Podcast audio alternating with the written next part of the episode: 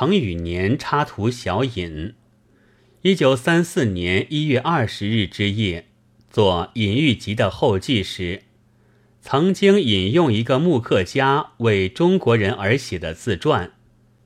亚历克舍夫，现画美术家，一八九四年生于丹堡省的莫尔相斯克城，一九一七年毕业于列宁格勒美术学院之复写科，一九一八年开始印作品。现工作于列宁格勒主出版所、大学院、国家文艺出版部和作家出版所。主要作品：陀思妥夫斯基的《博图》，裴定的《成语年》，高尔基的母亲。一九三三年七月三十日，亚历克舍夫。这之后是我的几句叙述。亚历克舍夫的作品，我这里有母亲和成语年的全部。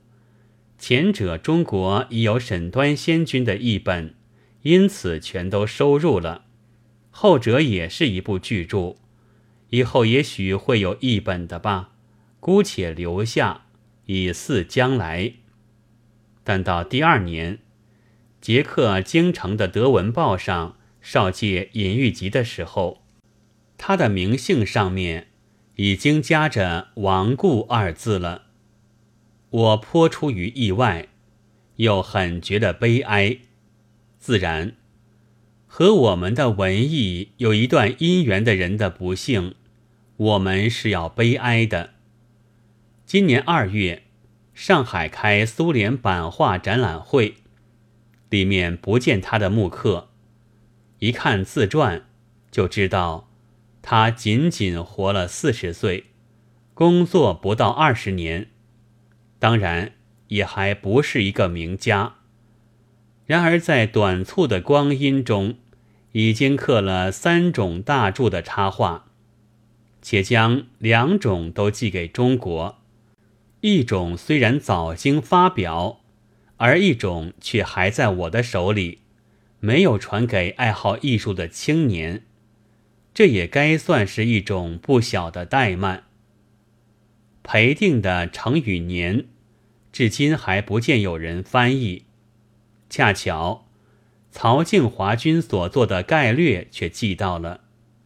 我不想袖手来等待，便将原拓木刻全部，不加删削，和概略合印为一本，以供读者的赏鉴。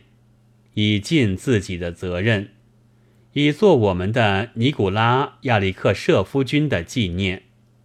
自然，和我们的文艺有一段姻缘的人，我们是要纪念的。